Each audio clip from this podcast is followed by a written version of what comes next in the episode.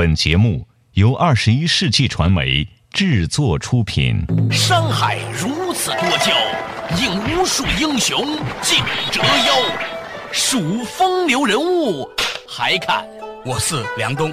大家好，我是吴伯凡。两个男人孕育五年，梁东、吴伯凡帮你坐着打通经济生活任督二脉，东吴相对论。好戏马上开场。作者打通经济生活任督二脉，大家好，欢迎收听东吴相对论，我是梁东，对面的依然是二十一世纪商业评论发行人吴伯凡，老吴你好，大家好。呃，尽管我们每一个人都已经很深刻的感受到了移动互联网对于我们的影响，但是呢，有些时候一些宏观的调查，包括一些第三方的调查呢，仍然可以帮助我们系统的看待到底中国的移动互联网民正在发生一些什么样的变化。前段时间我们收到不同的报告，但是呢，有些报告呢，有些是这个互联网公司发布的，有些是那个互联网公司发布的，多少有植入自家卖自家货的这个冲动。哎呀，很多调查报告其实都是这样的。就是所谓的调查，它是借一个客观的壳呃壳来装自己的那那些私货。对啊，这种调查呢，看一看也可以。套用一句话，它即使不能说明某种真实的东西，但真实的说明了某种东西，就是他想说什么。但是呢，最近呢有另外一份报告，我觉得还是有点意思的，是央视市场研究做的，他们的一个互联网部门叫 ICTR。做了一个指尖上的网民移动互联网用户分析，我觉得这个报告呢很值得和大家分享一下。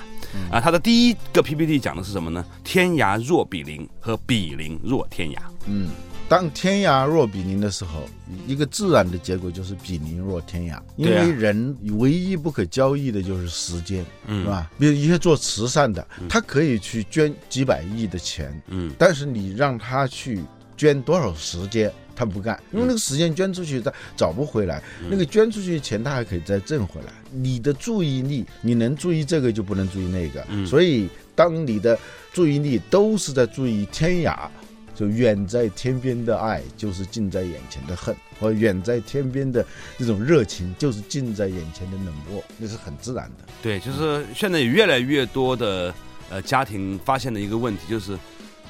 大家活在同一个空间，但是却同一屋檐下，比邻若天涯。套用的很熟悉的话，就是世界上最远的距离不是生和死的距离，而是我在你身边，你在玩手机，是吧？这的确是人类历史上。所不曾有过的一种情形。十几年前，我们就在说互联网将会深刻的改变社会结构，改变人们的心理的状态等等。今天是实实在在能够看到了，它就实施了一个切分。这个切分呢，就是传统的社会组织。大到公司，小到家庭，家庭都现在在经历一个被切分的一个过程啊。前一阵不是说有那种盒子，电视盒子能够重新让大家坐在客厅里头一起来看电视吗？对，嗯，好像也不太抽象。几个人坐在一起能够达成共识的，共同对一个东西感兴趣的，他有选择了，就一定会有冲突。没有选择的时候，你只能看这个的时候，大家都一块儿就看嘛，嗯啊。电视的功能相当于过去西方人的火炉，中国人的火塘，是吧？家里头不可能有很多火炉，嗯，你只能够在一个火炉烤火嘛，对，啊，叫围炉夜话，它是因为一个强性的资源共享。你如果是有空调的话。他就可以各自待在各自的房间里头去。对啊，你现在有了手机，有了 Pad，没有这种强制性，随时可以就溢出的成本，就人从群体从一个组织里头溢出逃逸的那个成本特别低。除了时间的碎片化以外，人际关系的碎片化也出现了。所以就一个很简单的指标衡量你在这个人心目中的地位，就是他在你面前多少分钟可以不看手机。嗯。是吧？如果有一个人在你面前一个小时没有看手机，其实说明你在他心目中非常非常非常非常重要。嗯，大人在孩子面前千万不能够玩手机，所以孩子在我们面前玩手机吗？真的，现在是全都是孩子在我们面前玩，你知道吗？很讨厌啊。然后呢，他的调查很有意思，下面就是有三个数据很震撼哦，有百分之二十的人每天查看一百次手机，你觉得好像很很疯狂，其实算下来也不是很多。二十四小时嘛，除掉八个小时睡觉啊，睡觉你开车的时候，对，你是不能够看，那那有的人也看，对，有些人开车带红绿灯，抓紧时间看，抓紧盼红灯，对，那个。盼红灯，对啊，很多人他是盼红灯的，在高速公路上他就特别难受，嗯。高速公路上没有红灯，心里在琢磨这谁又跟我说了什么东西，我又又不敢看。除掉八个小时，除掉那些硬性的没办法看的时间，实际上那是一个非常高的频率。有一个统计数字说是六分钟，每平均六分钟看一次啊。这样算下来，差不多十个。如果是按十个小时的话，嗯，那就是十分钟看一次。对，应该六到十分钟吧，要看一次。嗯，而且呢，假设哈，每一次看两到三分钟的话，就是说现在中国网民。泡在手机上的时间，基本上有超过百分之三十到四十是超过两个小时的。嗯，这是一个很恐怖的事情哦。就以前电视最疯狂的时候，都没有说平均每个人在电视前面超过三个小时。他是开电视机的时间很长，他有的人一回家他就把电视开，他是真正坐在那个面前看的，并不是特别长。对，微信它只是一个通信啊。嗯。当该看电视的时候也不客气，也花掉了。就是他主动的去选择视频看嘛。如果加上那个，就浪费的就是，就过去就每个人花在媒体的时间，比如四五个小时，在美国啊，电视就是说你看电视的时间跟你的富裕程度成反比，成反比。比如超过十个小时看电视，那个时候只有电视看的时候，那证明你一定是一个很边缘的人群嘛，就是没除了看电视没什么事儿干了呗。啊，现在就看手机的这个时间呢是。见缝插针的，它相当于一个长尾，可能每次看两分钟、三分钟，但加起来，如果是每隔十分钟看一次的话，在你的总笔额里头，那是很大的一个数量了。对呀，嗯，所以由于它的频次很高啊，就会上瘾。因为任何东西只要重复出现在你的生活里面，每天出现过两三次，超过二十一天，它就会形成瘾。那么，所以呢，据统计呢，百分之二十三的人觉得生活的最重要的必需品就是手机，没有手机的时候呢，会有心慌。一烦，呃，等等，就是那种上瘾性的，哎，就一样的抽烟的人没烟抽的时候啊，那种狂躁啊啊，那种心神不定一样的。我们说你人生充实不充实，用一个问题就可以回答了。你早晨醒来第一件事情是什么？晚上让你睡不着的事情是什么？这两这两个问题很有意思。对不起啊，稍事休息，马上继续回来。作者打通经济生活任督二脉。今天我们和大家分享的是中国移动互联网民行为习惯。中国移动互联网网民有哪些行为习惯？什么是深思的力量？为什么只有聚精才能会神？顿悟和见悟是一种什么关系？什么是约翰逊疗法？达到共识为什么是一种能力？欢迎收听《东吴相对论》，本期话题：移动互联时代之上期。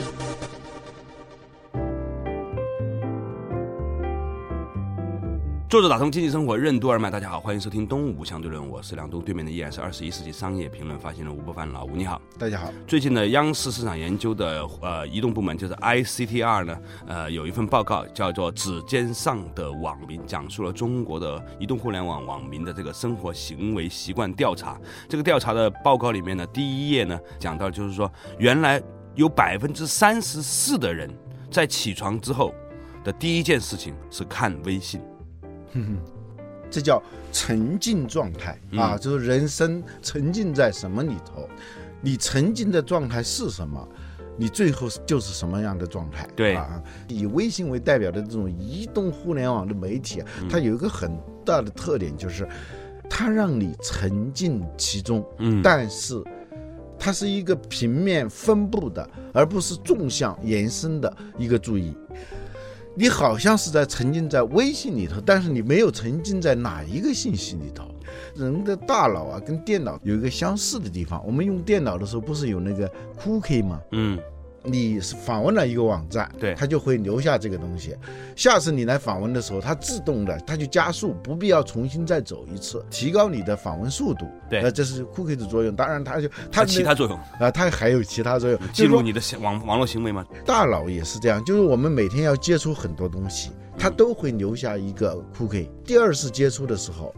就是似曾相识，有这种感觉啊，就你就不会从头再来。如果再接触这个信息，反复的接触这个信息的时候，它就形成一种我们称之为习惯或者叫意识自动化的东西。嗯，就是思维就会向深处，就是科学家在思考一个问题本的本环的那个本环的那个结构啊，它是。天天在想这个问题，朝思暮想，他是沉浸在那个状态里头，以至于这个库克他如此之深，在他睡觉的时候，他还在运行。结果梦见一条蛇在咬自己的尾巴的时候，他发现了这个苯环结构啊，深思要形成深就聚精成的会神，深思就一定是一个。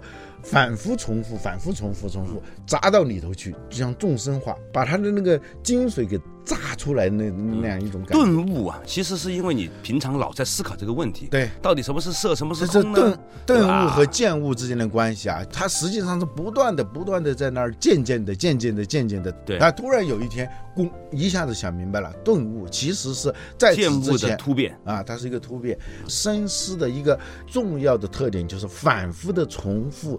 就沉浸在这个问题里头，而移动互联网这个像微信这样的东西呢，它是让你沉浸在微信这件事儿上的微信的某一个事儿，对对，天天在看微信，但是微信里头是五花八门的东西，碎片化。嗯，但其实现在我也烦了，就朋友圈我已经经常是两三天都不看一次了，因为我发现这朋友圈呢翻来覆去，无非就是那点东西，典型的一个伪抽样。呃，你可以说一个问题，我提出一个观点，你发现我的朋友圈里头三百人，一个发出去有反应的、点赞的，一下子可能超过一百了，你就发现，哎呦，这很得意啊，证明得到了广泛的认同啊。那因为他那个微信，他也有个像电视一样有个黄金时间的，有的人他是看不到的嘛，在那个时间是吧？所以呢，那如果你有三分之一的人都能够对你进行反馈的话，你会很得意。但其实这是一个伪抽样，就是说你在抽样之前，你的样本是做了手脚的。这些人进入你的朋友圈是经过反复的筛选的。对，认识了啊，认可你啊，我们扫一下微信是这样的。如果长期不发言的话，你把它给删掉了。谁那要是几次对你有出言不逊，你就直接拉黑了，直接就拉黑了。所以最后的结果，它其实是一个相当有片面性的一个抽样。所以最后出现了一种情况，就是昨天我碰见梁文道，他也提到哈，在美国啊，不同政治立场的人，每一些人都在自己的圈子里面反复的强化。这个时候呢，他在自己的圈子里面时候，就形成了非常强烈的这一个圈子的政治态度和意识。他变成他的常识，变成他的不言而喻的真理，对，变成不假思索脱口而出的东西，对。而且呢，最要命的是，他以为这个东西你连世界。这都不知道，或者你连这都不同意，那你你简直是不是人类啊？你是异类哦。嗯，对，嗯。但是呢，由于这个群落他们彼此之间的交集，其实现在是在变得封闭起来，不像以前。嗯。所以呢，反而整个社会而言呢是被割裂的了，因为你每一个群落它不断强化了之后，它的态度变得非常的偏狭。所以呢，当他们一旦需要碰撞的时候呢，就发现呢，这个社会割裂的很严重。第一，没有对话的这个语境；第二，没有对话的这种技能。你要学会跟一个跟你观点很不一样的人对话，他是需要很多技能的。你除了说那几句什么什么脑残啦，又什么那几个字以外啊，嗯嗯，你就不能够做正常的反应。除了骂人之外，不能够。不能够冷静、客观、严肃、公正的对话的这个能力，这个能力是很重要的。你发现一些真正有领导力的人，你让你肃然起敬的人，往往是那种他即使不同意你的观点，表现出来相当的优雅。最厉害的就是我们以前讲到的约翰逊疗法，美国总统约翰逊的那个本事，他是说能够让一群向他扑过来的疯狗在最后一秒钟跟他摇尾巴，他具有这样一种能力，能够达到共识的这个能力，既是社会特别需要的，也是个人特别需要的，是一种稀缺。但是现在现在看过来，随着社会化媒体的进一步强化呢，族群和族群之间的割裂变得非常的严重。嗯，这个事情可能不仅仅是在美国，相信呢将来呢这种情。情形会蔓延到其他各种文明当中。你在过去的封闭社会里头啊，就传统的农业社会里头，它是相当封闭的嘛。这个村子跟那个村子的交往都非常的少，非我族类，其心必异。对于异己的观点立场，很难有一个正当反应。然后呢，在另外一份数据里面呢，就是这个报告哈，调查了报纸、杂志、电视、广播和互联网的所谓的媒介到达率啊。互联网当然是一路攀升了，电视和报纸是一路下降。不过还有另外一个数据很值得我们跟大家分享。那稍事休息，马上继续回来。坐着打通经济生活，任督二脉，东吴相对论。社交媒体时代为什么格外需要异质化、多样化的信息？为什么说社交媒体时代的人都是被同质化信息宠坏的孩子？人在顺利的时候应该破除哪三种东西？世界观和世界评价有什么区别？欢迎继续收听《东吴相对论》，本期话题：移动互联时代之上期。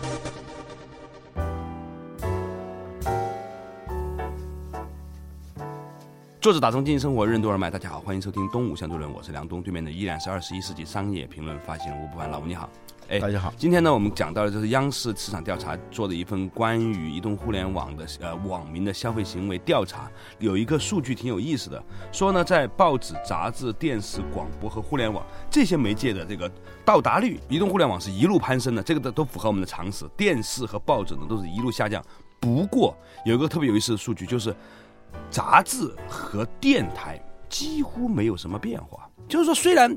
移动互联网大家都知道，现在用的越来越多了。嗯，但是大家在听广播和看杂志这件事情上。并没有特别明显的变少，嗯，这是我现在做了两件事情嘛，啊，还不错，所以你还选择了一个正确的道路，是吧？这两个东西加在一起都不如互联网多，但是呢，它很稳定，而且呢还有略有增长。我就尽可能的少看这种微信啊，也不发。好多人说你是不是把我给拉黑了？我还得跟人家认真的解释 啊，就是说我我真的不发这些东西，对，因为发就会，他浪费的时间就更多，嗯，你就有一个期待。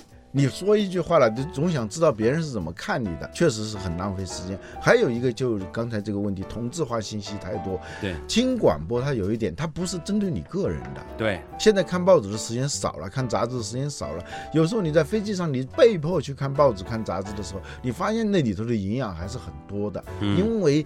它不是迎合性的提供信息的，嗯，你没办法筛选它。过去我们认为没法筛选的东西是不好的，对。现在其实异质化的东西啊，多样化，这是一个很重要的一个膳食营养均衡。生态性，一个好的生态，它一定是生物多样性。吃东西也是这样。我们现在，我一个朋友他做食品的啊，他说现代人的病啊，主要是两两种东西导致的。一个呢是撑死的，因为过去没有撑这种可能啊，只有很少过年的时候偶尔会撑一次。现在撑呢，你想撑，你天天都可以撑。你只要稍不加控制，你天天都有吃饱了撑的这种可能性啊，导致这个人体它没有这种匮乏感，它就没有自我补偿机制，它的整个身体机能就开始衰减。还有一个呢，就是它是单一的，就你喜欢，第现代人的第一个能吃饱，第二想吃什么东西，我就可以老吃这个东西。对，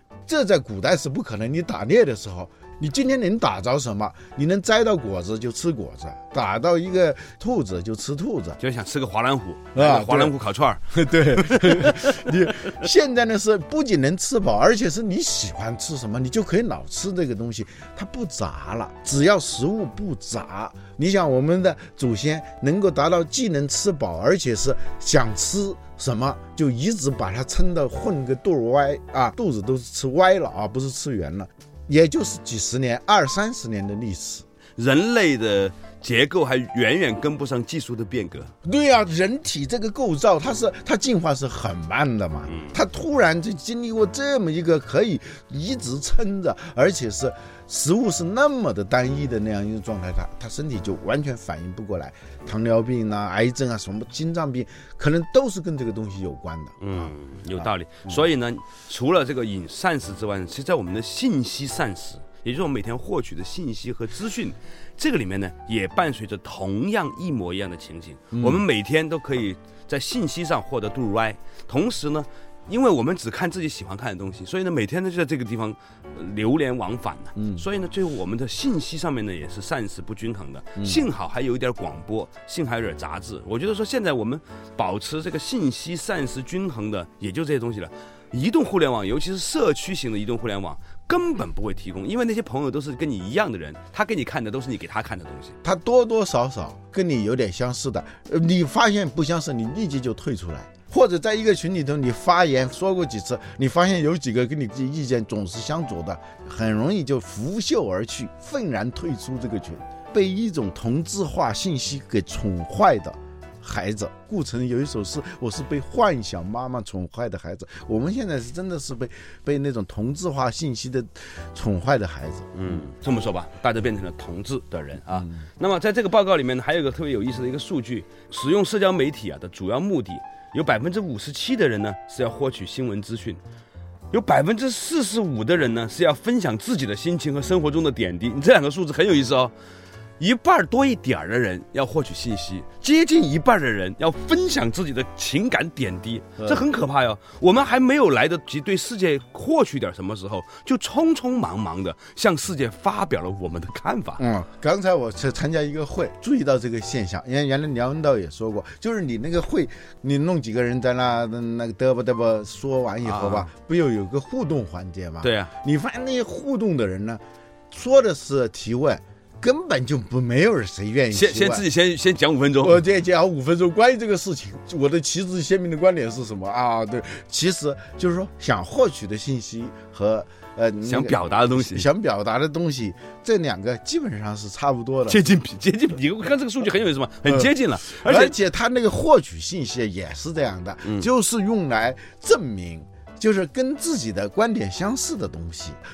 这个你从转发的时候你是特别容易看出来的。那些天天搞得佛里佛气的人，天天转发各种 身心灵那个是吧？就像好的东西，它一定有个稀缺性的。嗯。昨天晚上我有个独特的体验，因为一个朋友送了我一本那个那个，就其实是有点有点铺张的那种，就是用真丝印的那个《道德经》啊，啊啊，就是不是用纸啊，用真丝，而且是手写的，就是是赵孟俯手写的那个《道德经》，因为那个东西它字儿又很大，那个东西呢你得戴上手套看，那手呃那个要不然就很容易弄坏，所以你拿那本。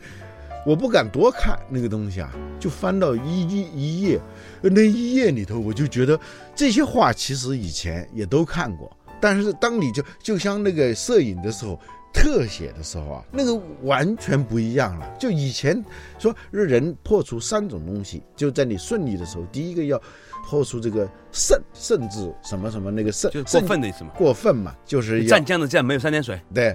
第二呢是要破色，第三是破泰，就泰山的泰，就是这个。我当时看到第三个的时候，以前这个也看过，就感触就特别深。因为什么？前面两个可以理解啊，后面那个泰泰就是很稳的意思嘛。嗯。